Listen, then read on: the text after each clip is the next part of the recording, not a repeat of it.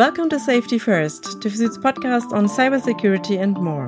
I'm Sabine Krümmer from Corporate Comms at TÜV and your host. Today I'm joined by Edward Roberts. He's application security strategist at Imperva. We will talk about bad bots, what harm they can do, and how to protect from them. Welcome, Edward. Thanks for taking the time and great to have you on the show. Uh, thanks for having me. Pleasure to be here. Edward, bad bots made up for 25 plus percent of all the web traffic last year. What are bad bots and how can they cause harm? Um, well, if you if you think about what you'd want on your website, you want a human uh, sitting on a browser, behaving and doing human like behaviors like scrolling the page and clicking on buttons and, and selecting things that they want to read or purchase.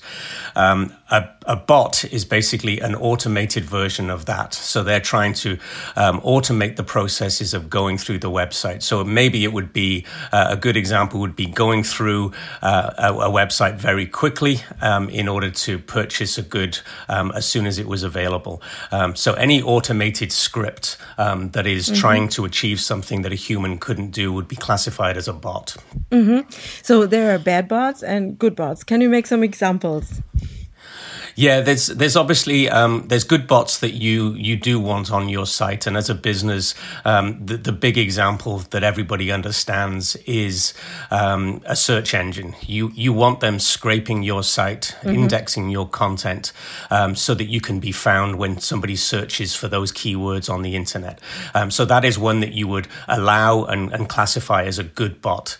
Um, you, the others are bad bots that are doing things that you uh, don't want them to be doing. They might be doing something nefarious. Um, they could be scraping your content, um, and you haven't authorized that. So that's really uh, something that you haven't authorized um, would be classified as obviously bad. Mm-hmm. And so, how are um, end users harmed, and what harm can happen to companies? Um, I think the, the, the, the ramifications uh, are, are, very dependent on what's on that website and what that, that business does. So it really does vary uh, depending on what industry you're in. Mm-hmm. Um, I'll give you an example. If everybody, every website today probably has a login page. So if you have a login page, um, you can guarantee that you have bots that are running credentials that have been stolen from somewhere else and trying to authenticate authenticate and see if that account exists on your website. So, uh, account takeover, or the techniques are called credential stuffing or credential cracking, um, are used to get access to uh, the login page on a website. Mm-hmm. And then once they get into that login page, if they do authenticate and they actually go in manually afterwards, um, they can uh, commit whatever fraud or, or exploit whatever is inside that account. Mm. So you can imagine at a financial organization, it's got um, money in it. At a, a, an airlines, it's got air miles in it. Um, at a ticket company, it's got tickets for shows in it. So whatever's inside that account could potentially be, mm. uh, you know, abused um, and, and, fraud committed. Is it also um, um, relevant for online banking?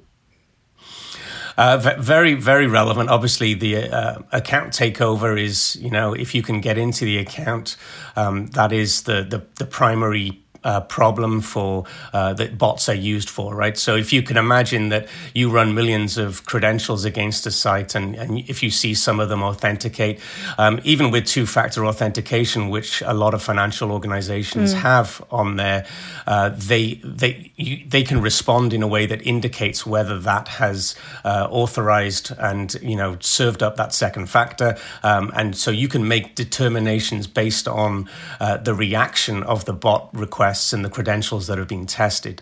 Um, and so, what, what the bots are is the first line of the attack before the actual uh, human next level of the attack. So, bots are kind of that automated first pass uh, as to see whether they can uh, to gain access. Mm-hmm, mm-hmm.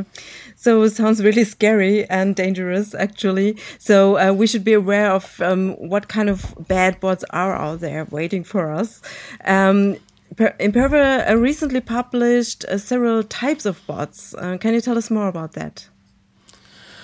Um, well, I, I, think we, we, we published a, an annual report called the Bad Bot Report, um, mm-hmm. and, and we itemize in there that um, bad bots, the volume of bad bots has gone up since we uh, since last year. So typically they've been around 19 to 22 percent.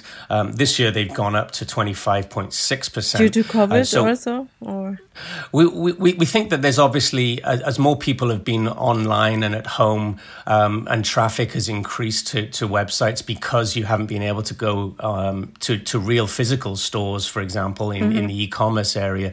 Uh, we think that the, the, traffic has gone up, and obviously bad bot traffic has also increased. Uh, so it will be interesting to see how this changes next year as as as we get through through the COVID pandemic and, and see if that does change behavior on the internet as well. Mm-hmm. Um, but I, I think w- to answer your question about the, the types of bots, I mean, there there's different um, levels of sophistication of bots that, that we see. So there are some simple bots that are, you know, some people might classify as internet junk or scripts that mm. are just running around the internet going wild.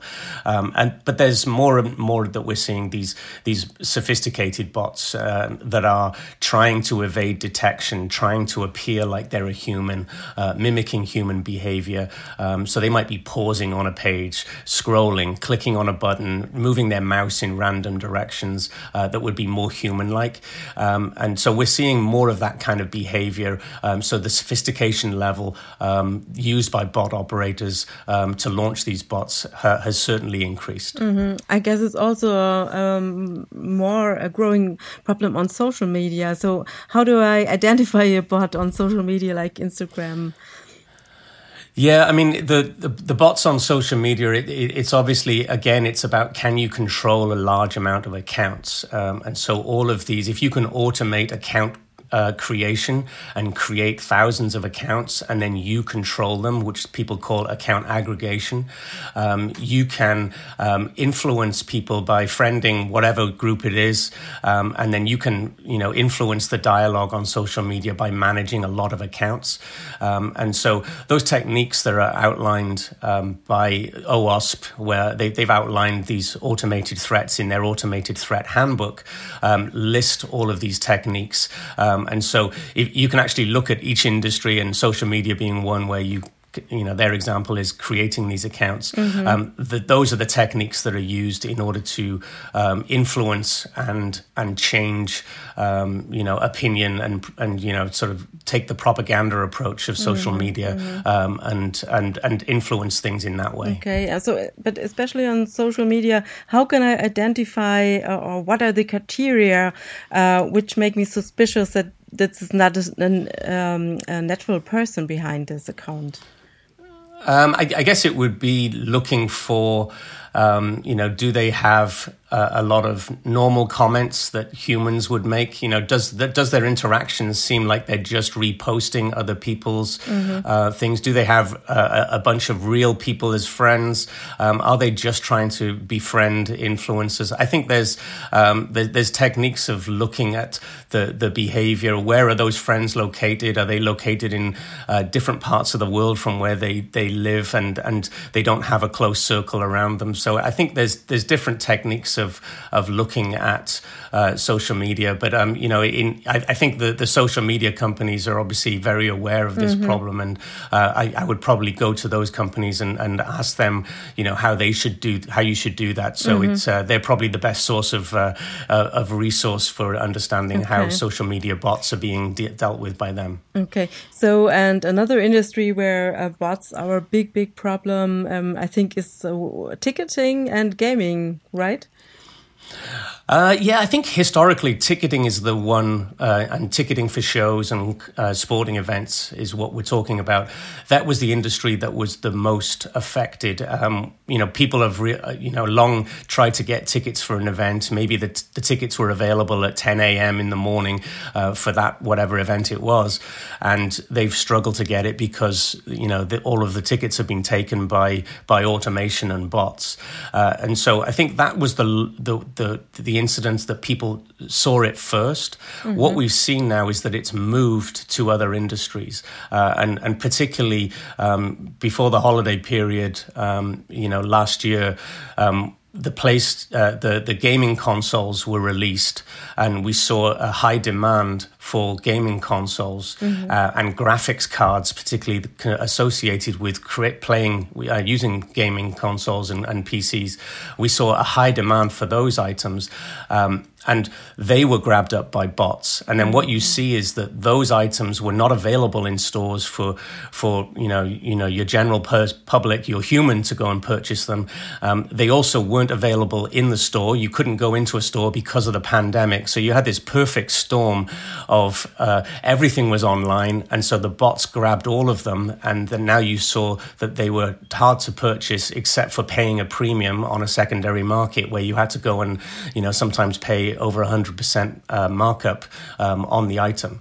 Uh, and so you saw it move from ticketing to actual uh, tech goods. Um, we've also seen it in other industries where um, they have limited edition Mm-hmm. Uh, items and, and things like sneakers, uh, mm-hmm. limited edition sneakers. You, you see celebrities might release a, a specific sneaker from a brand. Um, those are also uh, grabbed by bots and then resold on the on secondary market. So using that arbitrage that you have, um, you know, possible from ticketing and and using that to make money. So I think the message there is that if somebody can work out a way to make money, they will use bots mm-hmm. to mm-hmm. automate that process to make sure they can do it scale. Okay, so bots are just another a tool for criminals, right? Or um, who's behind these bad bots? Actually, is it a professional? Well, like the mafia I, I, I, think I think it's it's it's a wide range of people. There are there are genuine businesses um, that are run. You know, you could say if you're selling tickets or reselling tickets, you would use bots to grab as many tickets as you can to resell them. Um, you know, in some places ticketing bots are illegal, and in some countries they're not. Mm-hmm. So you've got this grey area where the law is not sort of adjudicating this on a global scale. So you might have regional laws that apply, but um, you know, in a in a borderless internet, uh, mm-hmm. uh, regional laws uh, you know don't have much teeth. Um, I think if you're thinking about bots that go into accounts and are trying to access uh, accounts and and go and grab whatever's in there and commit credit card fraud or steal information from them, then you're definitely talking about a criminal organization. Mm-hmm. Um, but there's there's also another group of people. Um, one of the other biggest uh, use cases for, for bots is scraping content oh, and yeah. prices. Mm-hmm, mm-hmm. And so if I'm scraping content from a site um, in order to learn from that, or I'm, I'm, I'm I'm scraping a price to sort of see compare what the price for that item is in that store in that location, and I'm change my price in my store, mm-hmm. um, that would be competitive uh, and competitors doing that. Um, and again, it's public information, so that's this grey area of mm. is that legal or not? Okay. Um, and in different parts of the world, there are different lawsuits that are um, adjudicating as to whether those those behaviours are, are, are legal, depending on where you are. So uh, I think it does run the gamut between being outline, outright criminal to being uh, somewhat of a grey area. Um, and mm-hmm, some people mm-hmm. think that that's their business is actually running those bots in order to gain uh, that competitive advantage. Okay. Uh, so, as a consumer, how can I protect myself? Um, I think I think one of the ones that you know is is the most obvious is that obviously if, if you have accounts that you open up on on websites and you create an account, make sure that you don't have the same password on on different accounts. Um, that is clearly uh, if you have the same password and you use it on mm. multiple sites, bots are going around indiscriminately checking stolen credentials, and if they're stolen in one site, they just run across to other sites, and if you use the same credentials on there, you, you're liable to have some fraud because some a bot could be used to get into that account. Mm-hmm. So uh, I think if if I was to suggest one simple thing is mm-hmm. make sure you don't use the same yes, password okay. on, on, on, multiple sites. Very simple, but obviously not very um, logical to many people. Or, or it's, I mean, it's they they have to keep too many passwords in mind. So that's the problem. That, and that is the great challenge, and that's yeah. what the bot operator is hoping that they can exploit. Yeah. Is that you you've used the same password elsewhere because it was too difficult to to change it and so um, they're they're relying on people doing that. So uh, unfortunately, the recommendation is also probably the hardest thing to actually do. mm-hmm. and of course, you shouldn't fuel the business, right? You shouldn't buy at secondary markets and. What, what does it mean yeah, for I, marketplaces like eBay or something like that? I, I think that, that that's the, the, the argument is that okay if if for example you couldn't get a, a gaming console and you you were trying to, to to buy one for your your family member and then you looked uh, went to a secondary market and said, "Okay, here it is, and it, I can pay a premium for it." Mm-hmm. Um, you're you're fueling that that bot behavior, right? So the the argument then is, okay, you've you've paid a little more for it, and you've and you've got the item, but um, have you yeah, have you fueled this uh, this you know, for future events, for future products, for future um, items that might be required, and so you, you, know you're you're sitting there, you're you're playing into that economy, um, and you know that's that's a decision that person people have to make, and and mm. whether they want those items, uh, but maybe you know consideration of to whether you want to fuel into that. That's probably a, a consideration that each person should make whether they want to buy those sec- items in the secondary market. Mm-hmm. And uh, what do you think about password managers? Are they useful for managing the different passwords or? I, I, think that's definitely a solution, right? It, it's it's making sure you have a unique password so that if account takeover is happening um, on websites where you have an account, you you're only liable on that or vulnerable on that one site. You're not vulnerable on a hundred sites where you've used the same username and password. Mm-hmm, so mm-hmm. Uh, I think as a, as a recommendation, that that is certainly one solution that, that might be viable. Mm-hmm, mm-hmm. okay, and uh, on the business side, uh, what should be people aware of um, when they want to protect their businesses from bad bots. Yeah, I think I think that's the the the the, the, the, trouble here is that um, you know one of the you know interesting asides here is that as the vaccination um, has been rolled out globally, mm-hmm. um, you know lots of healthcare and pharmacies and, and health organizations have made it available that they have the vaccine and you could book an appointment. Mm. Um, and so you're, you're, you're, you're sitting there going, um, that's, that's great. They've made that service available. Mm-hmm. Then helpful bots, which is what I would classify them as, have tried to aggregate it to make people in their local regions say, hey, if you need a vaccine in my locality, mm-hmm. all you've got to do is go to my site and I'll aggregate all of the vaccine appointments for you from these pharmacies or hospitals or other healthcare providers and, and give you a, a roadmap of to where to go that's clearly a bot going mm-hmm. to those pharmacies and hospitals and healthcare providers. Um, those uh, pharmacies and hospitals and he- healthcare providers have probably not considered the amount of bot traffic that would be coming to scrape the availability of those items. Mm-hmm. So if you think about them, they're actually, um, you know, trying to make a service available to people. Mm-hmm. And then bots are coming in and scraping it and trying to help people. But they've never considered that maybe that bot traffic might require them to serve a huge amount of infrastructure in order to make sure that they don't go down. Mm. So they're paying more for it. They're now sitting there going, are these real humans or is this, should I be letting this bot traffic? And, and so it's that weird uh, um, problem that they have is that they're trying to do something good and they probably weren't even considering that there was going to be all of this influx of bot traffic uh, to get a vaccine. Um, but people were trying to sort of help the general population. So you've mm. got this interesting dilemma of the organization is, is having to serve this content, but also serve it to bots. Yes. Um, but these bots are also making it available so that more people know about where these vaccines are. Mm. So you've got mm. this this this problem of, you know, do I trust that the human on my site is a human? I was wondering um, in which way does automation and AI can help uh, businesses to fight bad bots? Um, I think I think that's the the the, the if you think about that the problem is automation, um, you need an automated solution, mm-hmm. and so AI, machine learning, whatever you want to call it, technology being able to identify um, whether it's a, a real human um, on using a real browser uh, is certainly a, a, viable technique there. So I, I think you know it, it it's not going to be one person sitting there trying to stop all of these bots. You're, no. you're talking about we, have got examples where account takeover attacks of 40 million credentials in a 24 hour period are, are, are, are, shown. So it's not like a human is going to be able to do anything around mm-hmm. that. You need automation. Mm-hmm. And obviously, machine learning and AI is part of um, making that automation more effective and understanding the, the, the, traits and the typical behaviors that you see of that automation. Mm-hmm. So, uh, absolutely, it's, it's part of the, the, the, systems that would be put up to defend against this kind of behavior. Mm. So, um, this is really the only way you can fight it. Um, but uh, what what do you think about the what we all know the the CAPTCHA thing? Um, is it useful? Is it still or or is it just old school and outdated?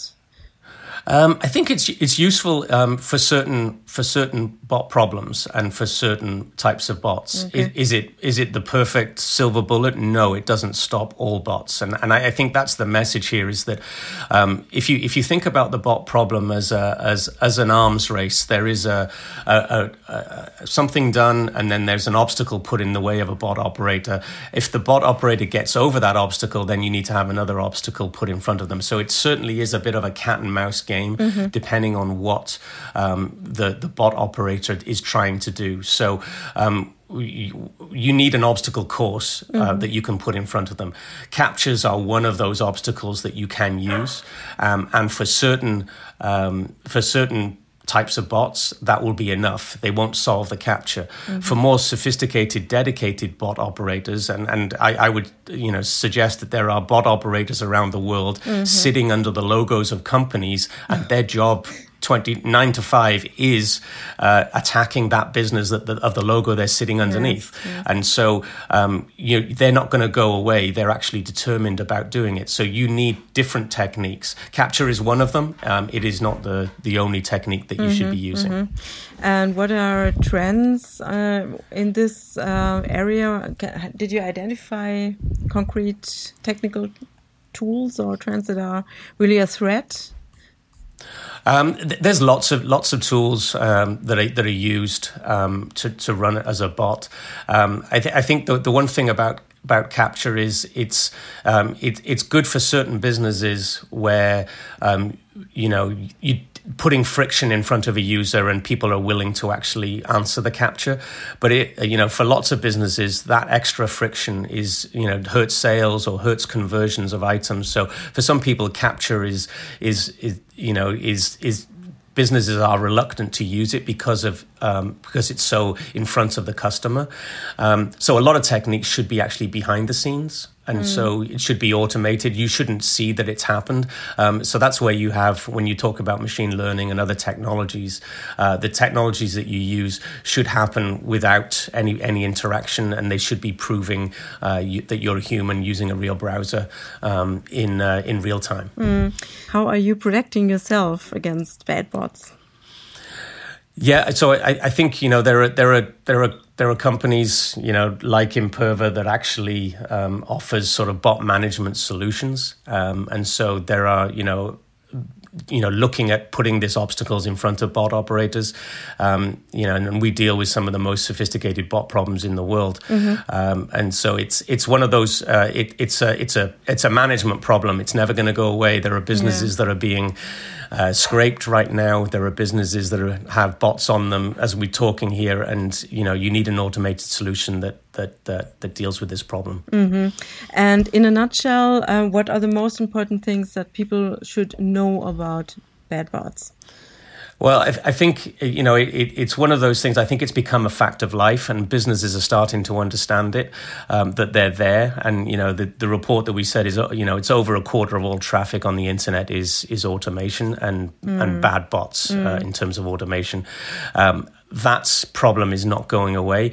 But I think businesses are only starting to now understand that the business ramifications of what they put on the website um, it gives the gives bot operators a target to try and exploit them and make money. Mm. Um, so if you, for example, if you put a gift card balance checking service, every, you know most businesses have gift cards that you can give now.